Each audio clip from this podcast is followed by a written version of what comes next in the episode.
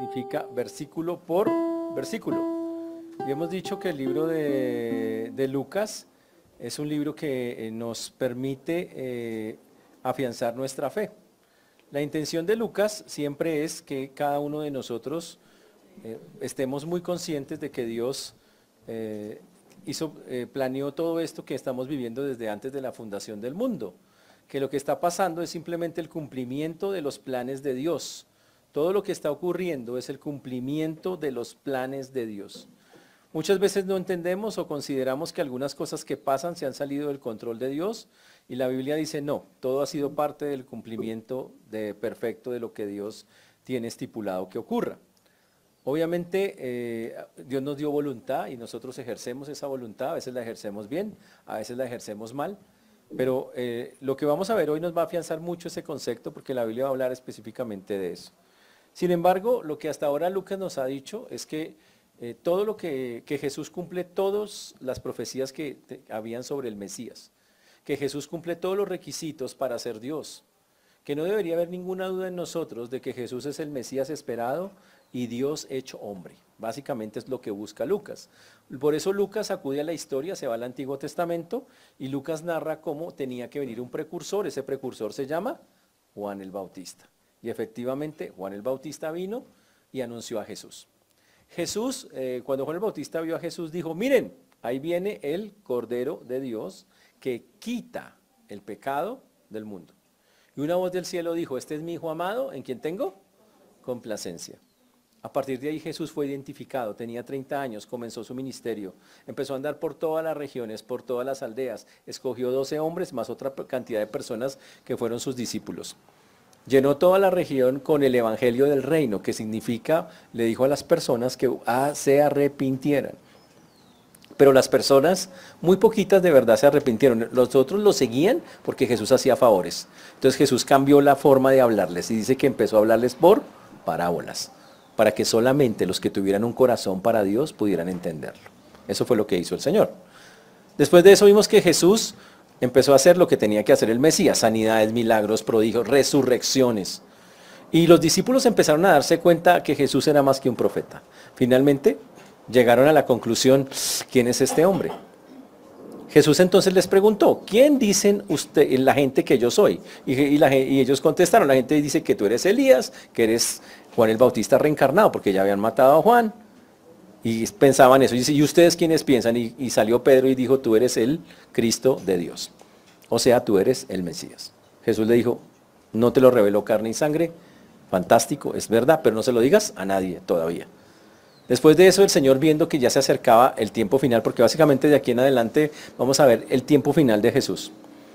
Entonces Jesús sabiendo que iba a morir hizo algo para darle fortaleza a sus discípulos. Los discípulos tenían en la cabeza una idea.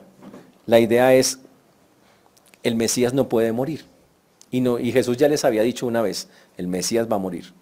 Como no lo creían, Jesús se subió con tres discípulos, Pedro, Jacobo y Juan, a un monte y se transfiguró. Les mostró cómo es ser cómo era él como un ser glorificado. Dice que se transfiguró, fue algo muy bonito. Dice que apareció Moisés, apareció Elías, y para ellos fue algo fantástico. Cuando descendieron del monte, que fue la escena que vimos la vez pasada, los otros nueve discípulos que no subieron al monte con Jesús estaban agarrados con los líderes religiosos. Y era porque ellos no habían podido echar fuera un demonio. Y los líderes religiosos habían usado eso para decir que Jesús no tenía poder, que la palabra de Jesús no, no servía.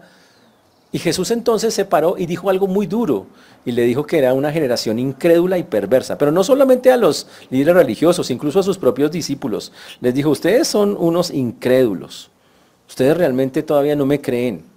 Ustedes ven que hago una cosa, que hago otra y todavía no me quieren creer.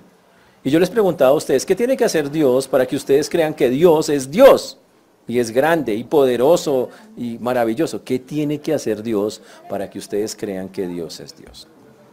Y dice que el Señor, después de reprenderlos muy duro, porque la verdad es que la reprensión que hizo el Señor fue muy fuerte, porque les dijo generación incrédula y perversa, o sea, les dijo, y no le habló fue a todos, no solamente a, los diez religiosos, incluso a sus discípulos. dijo, ¿por qué son así? Inmediatamente, ¿qué hace el Señor? Ese, Jesús sí echa fuera al demonio del muchacho, y ahí es específicamente donde nosotros estamos. Ahí es donde hasta donde nosotros hemos llegado. Y ese fue el versículo número 43. 43. Jesús acaba de llamarles la atención y acaba de echar fuera el demonio que los discípulos no habían podido echar, después de que los ha exhortado fuertemente, y ahora el Señor, entonces eh, va a hacer algo más y va a dar una explicación increíble aquí en adelante. Y el texto en el 43 dice, y todos se admiraban de, su, de, la, de la grandeza de Dios y maravillándose todos de todas las cosas que hacía, dijo a sus discípulos. Y dice que entonces cuando ellos vieron que lo que Dios acababa de hacer, ellos dice, dice que ellos quedaron, wow, miren eso tan increíble, lo que hace el Señor. Ahora, vamos a comenzar hoy en ese, en ese aspecto, mirando la grandeza del Señor. Hoy vamos a hablar realmente de eh, quién es el mayor en el reino de los cielos. Hoy vamos a hablar de la enseñanza de Jesús de realmente quién para Dios es el más valioso, o porque Dios va a contestar, el Señor va a contestar esa pregunta. Y voy a pedirle que tengan su corazón muy atento a eso. Vamos a orar para comenzar. Padre Precioso, te damos gracias por este tiempo, por todo lo que tú haces. Te agradecemos infinitamente por todas y cada una de las cosas en las cuales tú obras, Señor. Gracias por tu mano preciosa, gracias por tu mano maravillosa. Gracias por ser nuestro Rey, nuestro Señor, nuestro Salvador. Guíanos, Señor, en lo que vamos a hablar hoy, que en verdad te glorifique, te exalte, que sea de mucha edificación. Todo honor, toda gloria sean dadas a ti, Señor. Ayúdanos a expresar con claridad tu palabra, limpia nuestra mente y corazón si ha habido algo que no, que no está bien y que impida que podamos de verdad hablar o recibir lo que tienes para nosotros. Ten misericordia a todos los que nos escuchan y de tu siervo quien habla en Cristo Jesús. Amén y amén. Y todos, los todos se admiraban de la grandeza de Dios. Una vez Jesús les dice que son unos incrédulos perversos a todos, porque la, la, incredulidad consistía en que Jesús, a pesar de todo lo que había hecho, la gente todavía dudaba de Jesús. Cosa que dijimos la vez pasada, todavía tenemos una generación de creyentes hoy que aunque Jesús ha hecho muchas cosas en sus vidas, dudan de Él constantemente. Y eso está mal. Nosotros no dudamos de Dios. Pero cuando hizo el milagro, que fue el milagro acá fue que echó fuera el demonio que nadie había podido echar, dice que todos se admiraban de la grandeza de Dios. Y maravillándose todos de todas las cosas que hacía, dijo a sus discípulos, y en medio de esa algarabía que pasaron de ser exhortados, ahora estar felices porque el Señor hizo, dice, tan grande el Señor, tan grande el Señor, uno pensaría que ya aprendieron la lección, que ya entendieron, Dios es grande, Dios es poderoso, voy a confiar en Él. Pero la escena que sigue nos muestra una cosa un poquito diferente. Jesús entonces por segunda vez les anuncia que se va a morir. Antes de la transfiguración, Jesús les había dicho que iba a morir. Aquí en el versículo 44 de Lucas 9, 44 dice, Haced que os penetren bien en los oídos estas palabras, porque acontecerá que el Hijo del Hombre será entregado en manos de hombres. Jesús les dice, escuchen bien, ya les dije antes, pero no entró. Dice que lo que les voy a decir penetre a su corazón, a su alma que no se les vaya a olvidar porque es algo que no quiero que olviden, porque va a pasar. Y lo que va a pasar, y Jesús les profetiza, es que voy a ser entregado en manos de hombres. Ahora, eso es algo bien complejo. El Señor les dice que va a ser entregado en manos de hombres. ¿Quiénes eran esos hombres? Pues van a ser el gobernador romano, los dos sumos sacerdotes, va a ser el Sanedrín, va a ser toda esa cantidad de personas que van a decir crucifícanle, va a ser entregado a todo ese grupo de personas. Eso es algo que va a ocurrir inevitablemente. Y todas estas personas, dice, son los que van, a definir qué van a hacer con la vida de Jesús. Y por eso el Señor dice, voy a caer en manos de hombres. La pregunta es si ellos entendieron, entendieron eso. Ahora, ¿quién? Hoy vamos a contestar una pregunta de quién fue el plan de subir a Jesús a la cruz. Y la gente a veces dice que esos judíos son re malos, esos fariseos, esos... Eh, ¿Sabe qué? No, nada que ver, por ahí no es. La Biblia tiene la respuesta. Y la respuesta nos, puede sorprender eh, eh, un poco a todos y cada uno de nosotros. Dice el texto, primero en Hechos capítulo 3 versículo 18, lo voy a colocar ahí en la pantalla, Hechos 3, 18, lo siguiente. Pero Dios ha cumplido así lo que había antes anunciado por boca de todos sus profetas que Jesucristo había de padecer. El Señor empieza a, en, en la Biblia narra que cuando una vez Jesús fue crucificado, empezaron a hablar de lo que pasó y dijeron, Dios cumplió lo que dijo que Él iba a hacer. Y vamos a darnos cuenta que el que determinó subir a Jesús a la cruz fue Dios mismo. Dice, uff, ¿en serio? Pues claro que sí fue, por supuesto que fue así. Hechos capítulo 2, versículo 23, dice, y es un versículo tan claro con respecto a eso, de quién fue el plan. Dice, a este, o sea, a Jesús, entregado por el determinado consejo y anticipado conocimiento de Dios. Prendisteis, matasteis por manos de inicuos, dice crucificándole. ¿Quién dice que dio el eh, entregado por el determinado consejo de Dios? Dios fue el que determinó que así fuera. Dios dijo, este es el tiempo en que Jesús, en que tiene que ocurrir esto. ¿Por qué no ocurrió antes? Por una sencillísima razón todo tiene su tiempo y Dios había determinado que este era el tiempo, que ya era el tiempo de que este asunto ocurriera. Usted a veces se pregunta, ¿por qué pasó esto en esta época? Pues ese era el tiempo que tenía que pasar.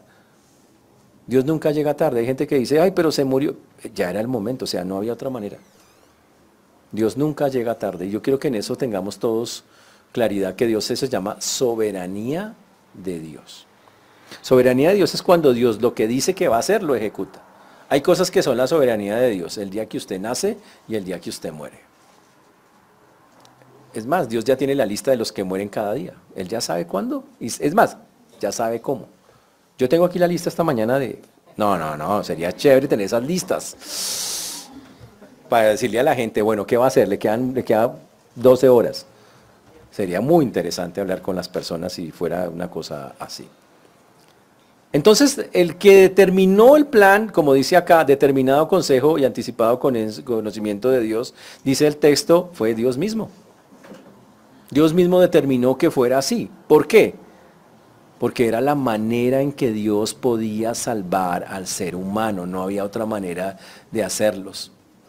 Otro texto dice que eso lo planeó antes de la fundación del mundo. Vamos a el libro de Primera de Pedro 1:20. Primera de Pedro 1.20. En Primera de Pedro 1.20 encontramos otra vez otro texto que afirma lo mismo. Dice, ya destinado desde antes de la fundación del mundo, pero manifestado en los postreros tiempos por amor de vosotros. Ya destinado desde antes de la fundación del mundo.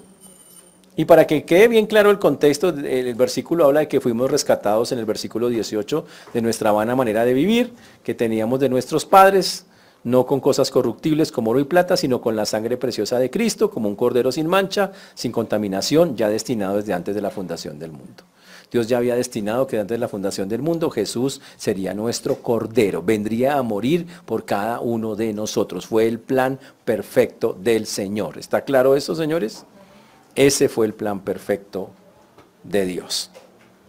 Por si le queda alguna duda, tenemos un versículo todavía más, más fuerte y más claro. Está en Isaías 53, 10. Isaías capítulo 53, versículo 10, que dice que Dios mismo es el que lo colocó allí. Dice el texto, en su mano será prosperada. Prosperada, un momento. Dice el texto, con todo eso, Jehová quiso quebrantarlo, sujetándolo a padecimiento. ¿Quién? Jehová, Dios mismo. Cuando haya puesto su vida en expiación por el pecado, vivirá por largos días y la voluntad de Jehová será en su mano prosperada. Dios mismo lo hizo. No dice, pero ¿cómo se le ocurre a Dios mandar a su propio hijo? Ahora la Biblia dice que lo hizo por amor. De tal manera amó Dios al mundo que dio a su Hijo unigénito para que todo aquel que en él cree no se pierda, más tenga. Fue un acto de amor de Dios. Literalmente fue eso. Fue la manera que Dios determinó para hacer este asunto. Increíble. O sea, no podemos echarle la culpa a, otros. Ahora, que hay que dejar claro que los hombres solo cumplieron los propósitos de Dios. Solo fueron instrumentos para que Dios llevara a cabo el plan que Dios había determinado. Ahora, que quede claro que Dios no obligó a esas personas, porque la gente dice, o sea que Dios hizo esos robots así, y les dijo, ahora vaya y haga esto. No.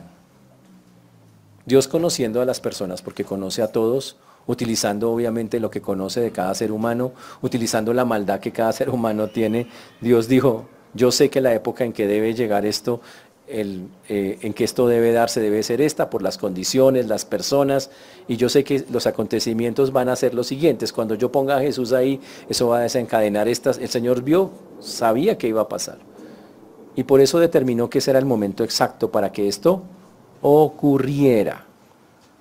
Y por último, para confirmar esto, esto es un cumplimiento de algo que Daniel profetizó también.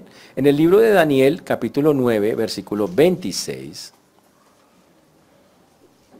Daniel 9, 26.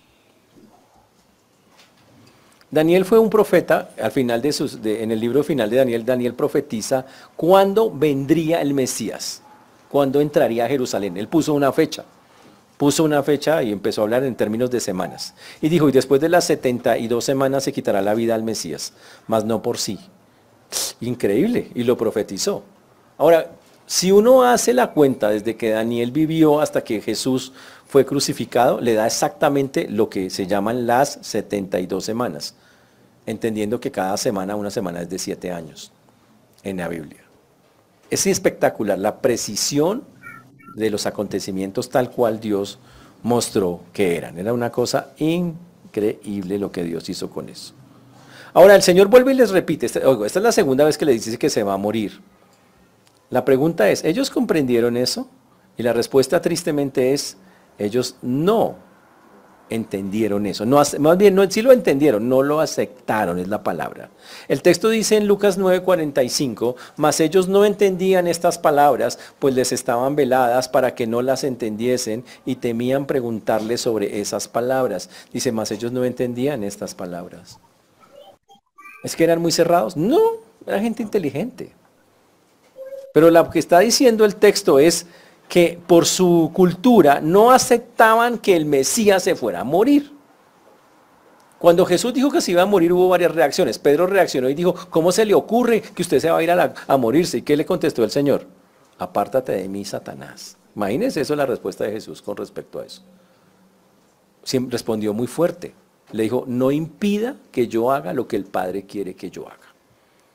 Ahora Jesús les dice por segunda vez, voy a morir. Les va a decir que les dice que eso va a ocurrir en Jerusalén. Y wow, ¿y qué pasó? Y el texto dice que, no podían pasarlo. Era, es más o menos así. Usted está pensando, dice, pero es que yo pienso y pienso y no encuentro cómo encaja que el Mesías se muera si lo que estamos esperando es que el Mesías sea victorioso y reine. Entonces en la cabeza, por más que la pensaba, no entraba, no entraba, no entraba. Y decía, y el asunto es, no, no entendemos. En el libro de Mateo, que está en la misma porción, dice que ellos se entristecieron. Cuando Jesús que se iba a morir, ellos se llenaron de tristeza. Pero ¿cuál fue el problema? Que el Señor que les dijo al puro principio en Lucas, que el asunto penetre hasta lo más profundo de sus oídos. O sea, pongan mucha atención para que esto ustedes lo crean como es. ¿Qué hicieron? No lo hicieron, porque el texto nos dice acá que la palabra no pudo penetrar a sus, a sus corazones. No pudo llegar hasta allá. En pocas palabras, era inaceptable lo que Jesús decía. No podían procesarlo. No lo aguantaban. Ahora, ¿cuál fue la diferencia? Que se quedaron callados. Esta vez dice el texto, nos dice el texto que en lugar de como Pedro que se puso a decirle a Jesús que no hiciera eso y cosas así, simple y llanamente se quedaron a calladitos. Entendieron que no, mejor no digo nada, esto mejor, mejor yo me quedo callado ante esto. Y dice el texto en ese mismo versículo, y temían preguntarle sobre esas palabras. Dice, ¿qué tal el Señor nos exhorta igual que exhortó a Pedro? ¿Qué tal nos diga algo bien fuerte por estar preguntando una cosa de esas? Pero básicamente lo que el Señor está diciendo es que eh, ellos no lo lograron entender. El texto nos dice, no lo entendieron. Jesús les dijo, grábense en estas palabras, crean que me voy a morir. No, no, no y no. Y eso es terrible. A veces el Señor nos habla a nosotros cosas muy importantes y muy serias y nos dice que esto es así y usted no, no, no, y usted prefiere imponer su voluntad y su mente no, les, no, no, no, le, no, no permite que lo que dice Dios sea lo que valga y no lo que usted está pensando. Y eso pasa porque somos tercos y somos necios. Pero pasó algo más necio todavía en medio de eso. Jesús les está hablando de la muerte, del dolor, de qué cosas difíciles le van a pasar. Y cuando están hablando de eso, eh, eh, los, muchachos que lo rodean, o sea, eh, sus discípulos, dice el texto en el versículo número 46, en lugar como de decir, bueno, Jesús, algo con respecto a eso hacen esto. Entonces entraron en una discusión sobre quién de ellos sería el mayor. Jesús hablándole, me voy a morir, esto es, muchachos, me voy a morir, prepárense, esto es complejo. Marcos dice que, es un paralelo de este texto, dice que eso pasó mientras iban en camino. Pero lo terrible, la discusión de ellos, que, ojo, Jesús, tú vas a tener un reino y nosotros cómo vamos ahí, cómo voy yo, qué puesto me toca. Juan va a mandar sobre mí o yo mando sobre Juan. Que imagínense esas conversaciones. Eso es algo feo. Me están hablando de algo tan delicado como que voy a morir sacrificialmente. Y yo salgo y, bueno, y cuando se mueran los puesticos, ¿cómo vamos ahí? Cuando lleguemos allá al cielo. Le dice esa gente, si es terrible. Mateo lo escribió con una pregunta. ¿Quién es mayor en el reino de los cielos? Esa fue la pregunta que en Mateo 18.1 dice, ¿quién es el mayor en el reino de los cielos? Es más, el asunto fue tan serio para ellos que le dijeron a Jesús, Jesús, según Mateo, ¿quién, fue, ¿quién va a ser el mayor de nosotros acá? Ahora, ellos pensaron eso porque cuando Jesús subió a la transfiguración, ¿a cuántos llevó? Solo a tres. Entonces, seguramente ellos pensaron, uy, Jesús tiene, hay algunos que van a tener unas posiciones mejores que otras, y, y quisieron preguntarle eso. También Jesús ya en ese tiempo, en Mateo, les había, le había dicho a Pedro que tú tendrás las llaves del reino, ¿se acuerdan? que eso está en Mateo 16, 19, y el texto dice que lo que ocurrió ahí fue que, que Jesús le dice a Pedro, y a ti te daré las llaves del reino de los cielos. ¡Wow! Entonces ellos pensaban, el Señor da cargos especiales, yo quiero saber qué cargo tengo allá arriba. Ahora, el Señor, que el Señor le haya dicho a Pedro que le da las llaves del reino de los cielos no es como ustedes, como la gente lo pinta en las caricaturas. ¿Cómo pintan a Pedro en las caricaturas? En una nube, detrás de una reja, tomando lista a ver quién entra. Eso es lo que la gente lo pinta. No tiene nada que ver con eso. No existen rejas en el cielo. ¿Ok? Ni Pedro se parece al señor de barba blanca con una bata blanca tampoco. No tiene ni más mínimo sentido. Pero que va a tener que él abría el reino de los cielos tiene otro significado completamente diferente. Que no lo estudiamos acá, eso está en el libro de Mateo.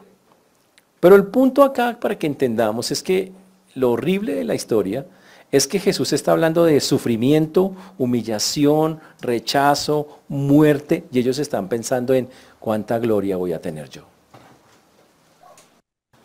¿Qué tan reconocido voy a ser? ¿Qué tanto influencia voy a tener sobre otros? Eso es muy humano y bastante carnal, ese es el, el punto. El Señor los había llamado, oiga, síganme a tener un camino, niéguense a sí mismos, tengan un camino de abnegación, tengan un camino de renuncia, tengan un camino de entrega. Y ellos estaban pensando en saber cómo se deben sacar provecho de eso. Casi que estaban diciendo, ¿y cómo voy yo? Igual que acá los políticos, ¿cómo voy yo ahí? Estaban haciendo exactamente lo mismo. Ahora, si usted fuera Jesús, ¿qué haría? Sabiendo que estas bellezas están pensando así. Uy, ¿Será que Jesús les dice, ustedes si son de lo peor, de lo peor que he conocido? Ustedes son tan carnales, tan... No. Jesús les va a contestar de una manera tan inteligente que uno increíble como contesta el Señor las cosas a la gente que hace cosas feas con Él. Y esta fue una manera muy interesante y muy, muy inteligente de responder. El texto dice, eso lo dice Lucas capítulo 9, versículo 47. Dice el texto. Y Jesús percibiendo los pensamientos de sus corazones. Señores, ¿usted sabe que Jesús sabe leer los pensamientos de la gente? Cuando Jesús estuvo en la tierra varias veces dice, y sabiendo lo que había en su corazón, Jesús sabe todo lo que pensamos. Las cosas bonitas y las feas también, las tiene claras. Y dice que Jesús percibió lo que había en las mentes de ellos, los, en el corazón de ellos cuando hicieron eh, esa propuesta. Entonces el Señor, en lugar de exhortarlos, vaciarlos o decirles algo feo, dice que no, simplemente cogió a un niño que había por ahí, dice, y lo puso junto a sí. ¡Wow! No hay ninguna reprimenda, no hay nada duro contra ellos. Llamó el niño y lo puso en medio, significa que Jesús cogió al niño, lo colocó acá, Marcos dice que lo sentó en las piernas al niño, es un niño pequeño, lo sienta ahí y puso a todos los discípulos alrededor a escucharlo. Imagínense eso. Muy interesante. Ahora, eso muestra el amor del Señor hacia los niños. Hay que recordar algo. Los niños en esa época eran despreciados. Un niño no era nada. Nada de nada. En ese tiempo no existían los derechos del niño, no existían los derechos del niño. Los niños eran simplemente un ser más que si vivía bien, si no vivía bien, pero dentro de la cultura romana no tenían mayor significado. Y ellos vivían dentro de la cultura romana, estaban sometidos por los romanos. Eran insignificantes, no valían nada. ¿Ok? Y para ellos si se moría un niño no pasaba nada, no era mayor cosa. La otra cosa que vemos acá es que la gracia y el amor del Señor, no hubo reproches a los discípulos por lo que estaban haciendo. Y entonces Él les va a dar una lección. No dice, pero aquí no les va a responder la pregunta. ¿Les va a responder la pregunta? Sí, les va a responder la pregunta. La responde, y yo sé que el texto es confuso, por eso lo vamos a explicar despacio, el versículo 48. 4, 8. Les dijo, cualquiera que recibe a este niño en mi nombre, a mí me recibe. Cualquiera que me recibe a mí, recibe al que me envió.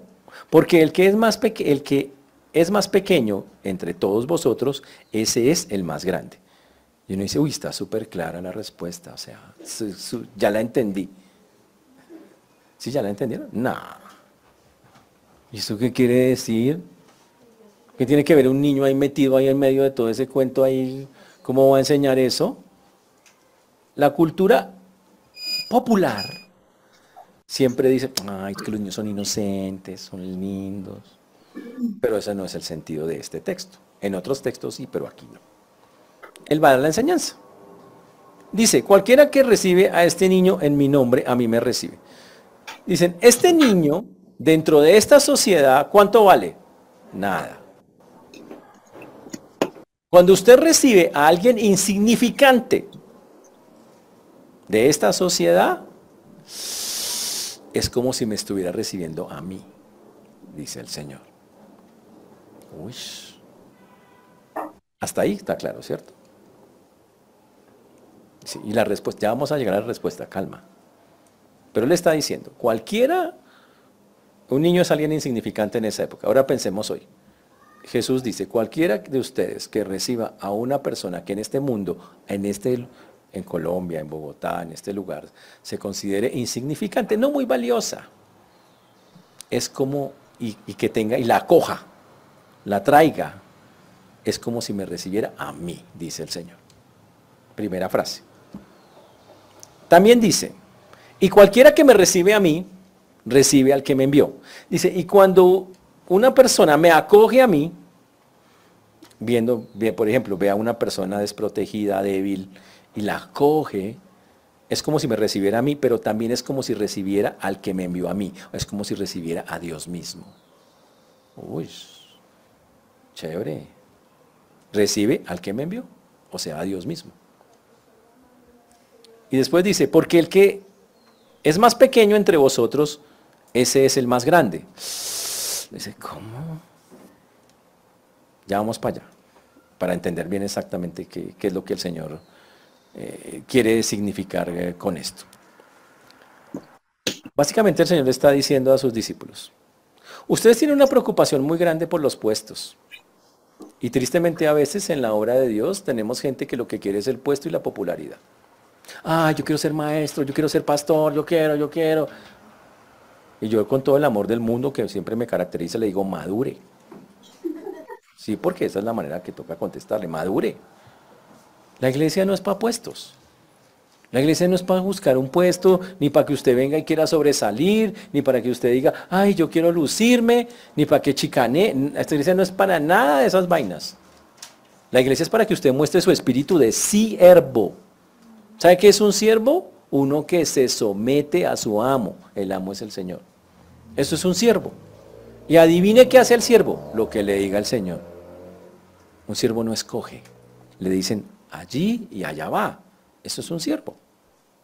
Los discípulos empezaron a preocuparse, ¿qué cargo ocuparé yo? ¿Qué seré? Y el Señor le dice, ¿usted cree que eso es lo importante, hermano? ¿Usted cree que la grandeza se mide por el puesto que tenga? La grandeza no se mide por el puesto que tenga. La grandeza se mide por si, usted atiende a los insignificantes que están en el mundo, creyentes y no creyentes. Eso sí lo hará grande. Esa sí es la enseñanza. Wow. Y dicho en otras palabras, Jesús dice, ustedes, ¿se acuerdan que un día los discípulos, eh, los niños trataban de acercarse a Jesús y los discípulos los echaron? ¿Y qué dijo Jesús? Dejad que los niños... ¿Por qué? Porque los discípulos decían, ay, quite chino, no moleste. Están haciendo estorbo ustedes, ¿qué es esto? Y que Jesús dijo, no, no, no, no, no, no, déjenlos venir. Porque los que son como un niño de los tales es el reino de los cielos. Esa es la misma escena. Estoy diciendo, ¿quieren ser grandes? Tienen que recibir, atender a los débiles de este mundo, a los insignificantes, a los que no valen nada para el mundo, o a los que son despreciados. Si son creyentes, son los que llamaríamos hoy débiles en la fe. ¿Qué es un débil en la fe? Alguien que todavía no ha crecido en el Señor. Eh, lo voy a decir en términos así, todos, es alguien que su conocimiento de Dios es muy escaso. Apenas se salvó, apenas se salvó.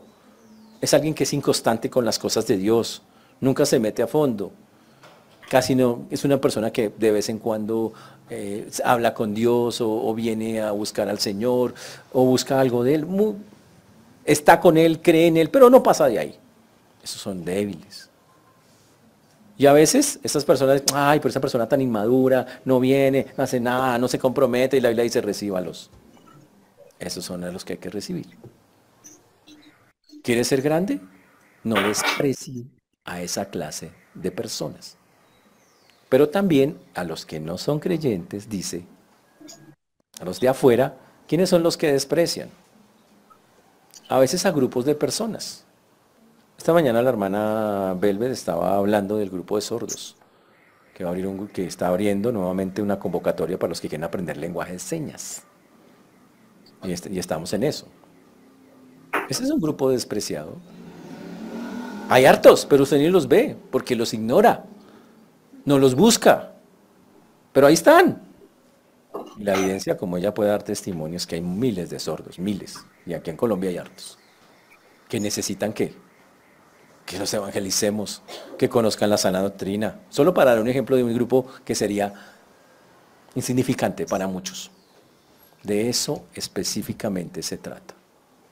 Entonces el Señor le está diciendo a sus discípulos, dejen de ser así, de estar buscando una posición, un reconocimiento, de querer separar en un púlpito o en una clase, o de que les miren la cara porque estoy sirviendo en alguna cosa de Dios. No, entonces no han entendido que esa no es, la, esa no es el asunto. Yo soy la persona menos indicada para estar aquí parado. Estoy aquí porque Dios me puso acá. Pero si fuera por mí, Gracias a Dios por ese lado yo no tengo de la más mínima cosa de estar aquí a este nivel. Ya la saco y la entro. Y ese es el punto. A veces algunos quieren o están en las cosas de Dios por las razones completamente equivocadas. Y yo quiero decirles que la razón equivocada es hacerlo por un propósito personal. Es que yo quiero, ay, es que a mí me gusta, yo me siento realizado si hago eso. Pero eso es usted y qué dice Dios. Su corazón debe ser un corazón que diga, yo quiero servirte, Señor, en lo que tú quieras, como tú quieras y con quien tú quieras. Y listo, eso es lo que al final es lo que cuenta delante de Dios, eso es lo que al final vale delante del Señor, eso es lo que al final Dios dice, eso es lo que realmente es valioso. Y eso es lo que Dios dice, eso es lo que a usted lo hace grande delante de Dios. Estar viviendo y sirviendo y sobre todo a esa clase de personas. Wow. Entonces imagínese el, el asunto, la sorpresa de estos discípulos peleando por el puesto. Y el Señor le dice, el puesto no es lo importante, el puesto no tiene nada que ver.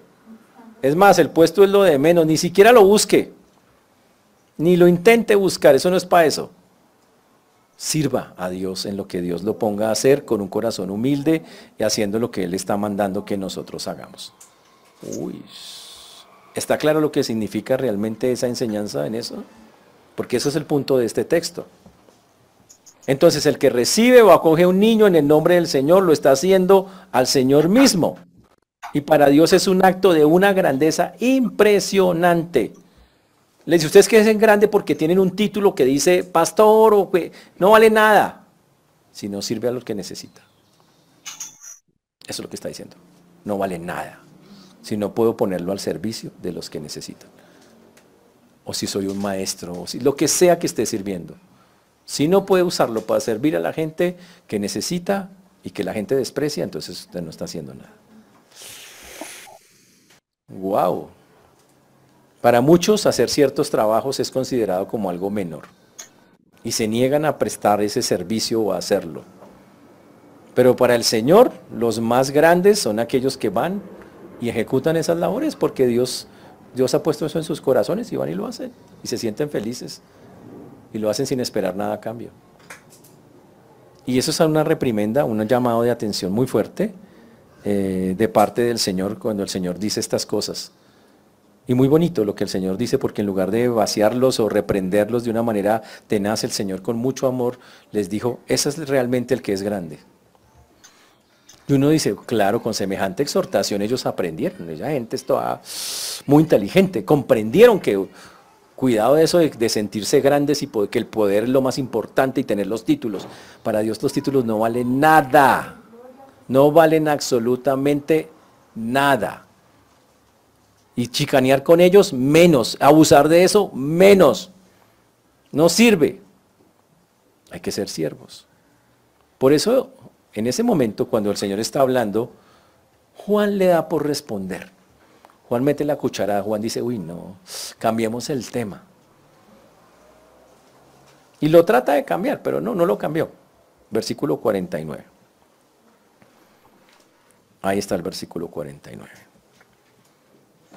Entonces respondió Juan y dijo, Maestro, hemos visto a uno que echaba fuera demonios en tu nombre y se lo prohibimos porque no sigue con nosotros. Dice, Maestro, nosotros íbamos caminando ahí con los discípulos. Él no iba solo, iban los doce. Y de pronto vimos a un tipo que en el nombre de Jesús fuera y ¡pum! y le funcionaba y todo. Y entonces nosotros fuimos y hablamos con el tipo. Y le dijimos, ¿y usted por qué hace eso? No, yo lo estoy haciendo en el nombre de Jesús, yo conozco a Jesús. Entonces ellos le hicieron una invitación al, al, que estaba haciendo eso. Le dijeron, pero oiga, ¿usted con quién anda? No, yo no tengo ningún grupo. Y él le dijo, ellos, dice el texto en los paralelos, le invitaron al grupo. O sea, lo invitaron a la rosca. Venga, quédese con nosotros. ¿Y sabe qué dijo el tipo? No, no quiero. Yo trabajo así. En las cosas de Dios yo trabajo así. Y, entonces Juan todo espiritual le dice Jesús, y cuando nosotros vimos eso de una vez en lo cogimos. Le dijimos, me hace favor, usted no hace más eso.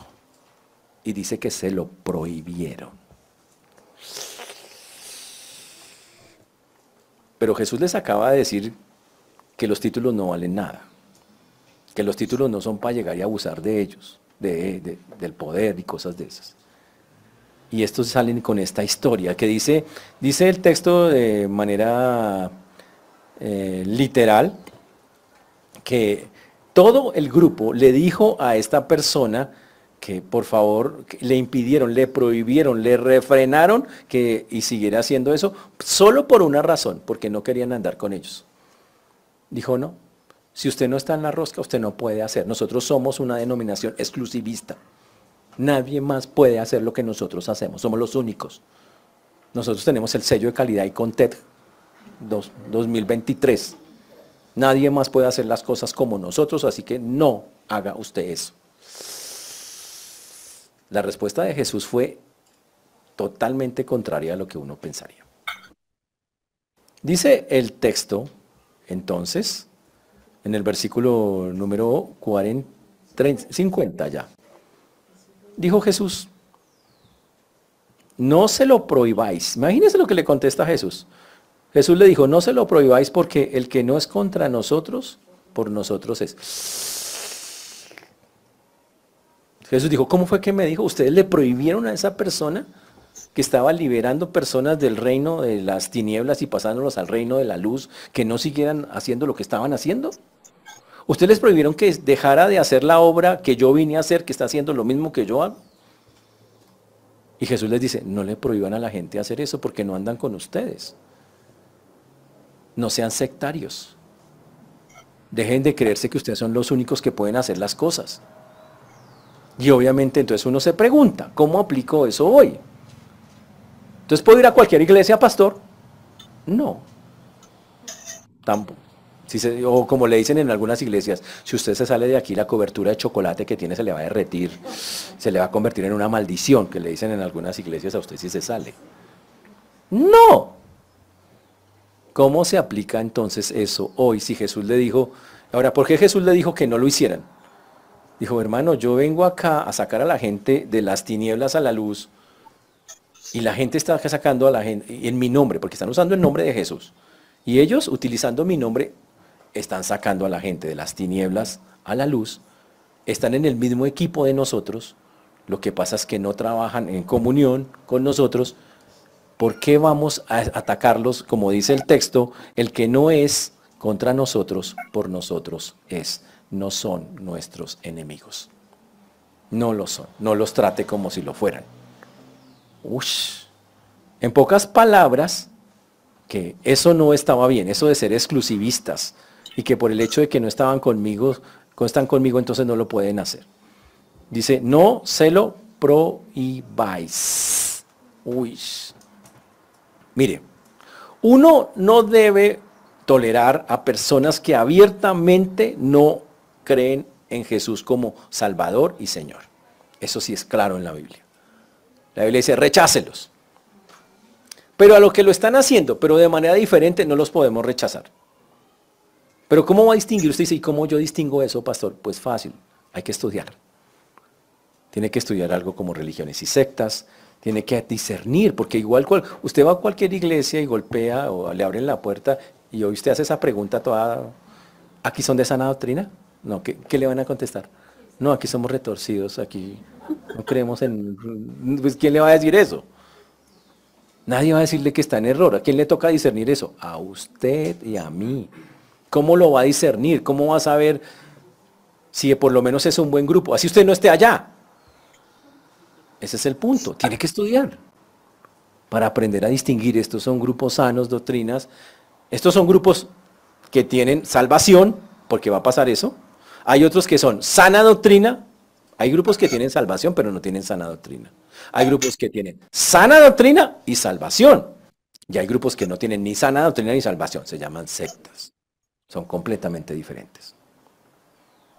En Colombia, solo para efectos de cultura, hay tres grupos grandes que, ojo, lo único que tienen en común es que los tres hablan que hay que recibir a Cristo para salvarse, lo cual es salvación y proclaman la salvación. Un grupo de esos, a pesar de que doctrinalmente es totalmente errado un montón de cosas, es los carismáticos.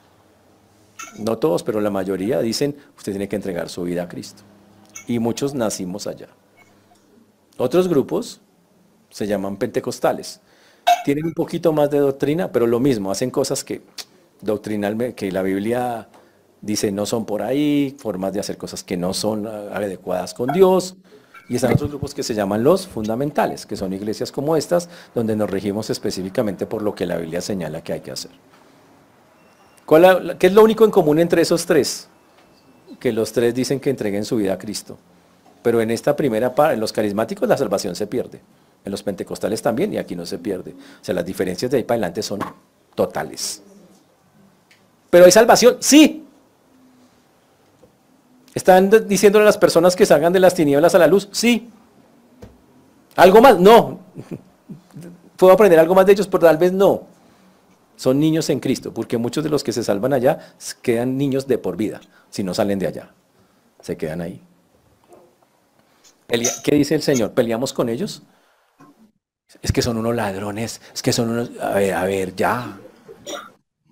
Calma. Pero pastores que verdad son unos... A ver. Sí. Algunos de ellos tristemente cogen el Evangelio para explotar. Tristemente lo hacen así. Es cierto. Pero la Biblia, ¿qué dice al respecto de eso? ¿Qué están haciendo eso? Que esa parte que hacen de decirle a la gente que reciba a Cristo, déjenla que la haga. El resto, si pueden, desde la Biblia y con amor, censurarlo, exhortarlo, decir eso no es correcto, por ahí no es. Eso sí lo pueden hacer. Pero la parte que hacen bien, no la toquen. La parte de la salvación. Porque es que ustedes dicen, es que no sirven para nada esas iglesias, pero muchas de esas iglesias, las personas llegan, conocen al Señor, no se quedan ahí, pero conocen. Tal vez la única función de esas iglesias a veces es que Dios los usa para, como un instrumento para atraer personas y después ponerlas en un lugar donde pueden empezar a crecer. Eso sí puede ser lo que pasa. Entonces, pilas como hablamos con eso. ¿Qué dice el Señor? No sea sectario. Yo soy, es que yo, la única iglesia sana es la iglesia bautista fundamental. A ver, sí, esta es una iglesia sana, absoluto. Hay otras iglesias sanas que hacen las cosas diferentes. Y hay unas que, como les digo, carismáticos o pentecostales que solo tenemos únicamente en común la salvación en Cristo. ¿Qué hay que hacer? Orar por ellos, que ojalá crezcan. O que si salen un día puedan entrar en una iglesia donde eh, lo que les hace falta lo coloquen a través de estar en un sitio de sana doctrina. Eso es lo que tendríamos que hacer. Pero en ningún caso, cuando alguien está haciendo algo bueno con Dios, del lado de Dios, esa parte déjenla quieta. Eso es lo que tenemos que dejar claro. ¿Estamos? Eso es lo que la Biblia enseña como, como propósito dentro de lo que estamos diciendo. Y entonces lo que, lo que al final del texto, lo que el Señor está diciendo, diciéndoles a ellos es, los cargos no importan. Ellos preguntan, ¿quién es el mayor? El Señor dice, el mayor es el que sirve precisamente a los débiles. El mayor es el que no rechaza a esas personas, tal vez como ese hombre que estaba echando fuera demonios, no lo rechace. Dígale, bueno hermano, ojalá Señor te siga bendiciendo, apoyando, tal cosa. Ojalá si un día quieres conocer más, venga, ya. Listo. Eso es todo lo que debía decirle. Uno pensaría que con esa exhortación tan dura de parte de Dios ellos ya aprendieron. Pero no. La siguiente escena habla de que Jesús entonces sale hacia la región de Samaria. Jesús ya va camino a Jerusalén. Cuando decimos camino a Jerusalén es que va camino a la cruz. Pero antes tiene que pasar por Samaria para devolverse. Y cuando va a pasar por Samaria, yo les resumo la historia, ¿sabe qué va a pasar? Los samaritanos se rebotan y los rechazan. Dicen, ay no. Y vamos a explicar después por qué lo rechazan. Y entonces los discípulos de Jesús dicen, Señor, ¿qué tal si oramos para que descienda fuego del cielo y queme a todos estos? Esa es la siguiente escena, que veremos la próxima semana. La quemada de Samaria pidieron quemar a Samaria, a los samaritanos. Imagínense las bellezas. Y todo eso para decir, hermanos, que eh, a veces la necedad de nuestro corazón con algunas cosas es terrible. Yo quiero que todos nosotros seamos grandes delante de Dios. ¿Quieres ser grande delante de Dios? Entonces la enseñanza de hoy es muy puntual. Sea un siervo que sirve a los que Dios pone que tienen necesidad. Sean gente que no tiene al Señor o sean gente creyente que es muy débil y que necesita ayuda para crecer. Cuando usted hace eso, la Biblia dice, entonces tú eres grande delante de Dios. Esos son los grandes delante del Señor. Esos son los que el Señor dice, wow, de esos son los que yo me agrado, porque esas personas que reciben a eso es como si me recibieran a mí. Lo hacen por amor a mí, lo hacen como recibiéndome a mí, qué bendición. Eso es lo que yo quiero. Conclusión, deje de preocuparse qué cargo va a ocupar en el cielo. No vale la pena matarse en eso. Eso me recuerda a una historia muy bonita de parte de David. David es el rey David. Siempre quiso ser sacerdote. Él dijo, uy, ¿cuánto no daría por estar en tus atrios? ¿Cuánto no daría? Él quería. A él le parecía lo más chévere poderse ser alguien que servía en el templo. Pero como era rey, no podía. Nunca. Y no pudo. La verdad es que Dios no le permitió hacerlo así. Pero David dijo un día cuánto diera por ser, aunque fuera, el portero de la casa de Dios. Tal era su anhelo que él decía, si fuera eso, Señor. Porque David entendía, no es la posición lo que vale, es estar sirviendo al Dios grande que tengo. Eso es lo que realmente cuenta, en lo que sea. Cuando yo estoy haciendo su voluntad, eso es lo que cuenta delante de Él. Y lo que lo hace grande y agrada a Dios, porque básicamente es lo que hace, Dios dice, eso es lo que a mí me agrada. Y eso es lo que estamos buscando también, obviamente, como iglesia. No queremos que ustedes tengan un deseo de, es que yo quiero puestos. Y, queremos que estén trabajando en las cosas de Dios. ¿En qué? En lo que Dios los coloque a hacer. Como siervos. Por eso hablamos siempre la palabra siervos, más que la palabra líder. El siervo es alguien que es reconocido porque un siervo se somete a lo que dice el Señor. Eso es lo que debe ser. Y al salir de acá quiero pedirles que oren al Señor, que ustedes se conviertan en siervos del Señor, en lo que Dios quiera, en la manera que Dios desee, en la forma que Dios le parezca. Porque allá afuera hay un montón de gente sin Cristo que necesita. Y hay un montón de gente con Cristo muy débil que también necesita. Y Dios increíblemente piensa que los más indicados para hacer eso son ustedes. ¿Qué necesita? Que dispongan su corazón de una manera como la que está acá. Eso, de eso se trata esto. ¿Estamos claros, señores? Entonces, que el Señor nos ayude, hermanos. Cuando salgamos de acá vamos a encontrarnos con gente que va a parecer, entre comillas, insignificante al mundo. Acuérdense de lo que hablamos. No lo rechace. Piense cómo vamos a ayudarlos para darle la gloria y la honra que merece el Señor. Amén. Pongámonos de pie. Vamos a terminar cantando. Señor Dios, te damos gracias porque tú eres bueno, Señor, y para siempre es tu misericordia. Te agradecemos, Señor, porque hasta aquí nos has traído y tú has sido bueno con nosotros. Gracias por tu mano preciosa, maravillosa. Gracias porque tú eres un Dios eterno, grande, poderoso, único, especial. Gracias, Señor, porque tú nos llamaste un día y lo hiciste con planes y con propósitos. Gracias, Señor, porque Tienes planes perfectos, todo lo, hiciste de una manera, Señor, calculada, exacta, y también tienes planes exactos con nosotros. Por eso tu palabra nos dice, Señor, que tú nos salvaste para que anduviésemos en las obras que tú has preparado de antemano para que andemos en ellas. Por eso te damos gracias, porque ya tienes todo un camino listo, pero parte de ese camino es ser un siervo que te glorifica, Señor, sirviendo a aquellos a los que parecen más insignificantes principalmente. Por eso el honor, la gloria, la honra y la alabanza sean dadas a ti en Cristo Jesús. Amén.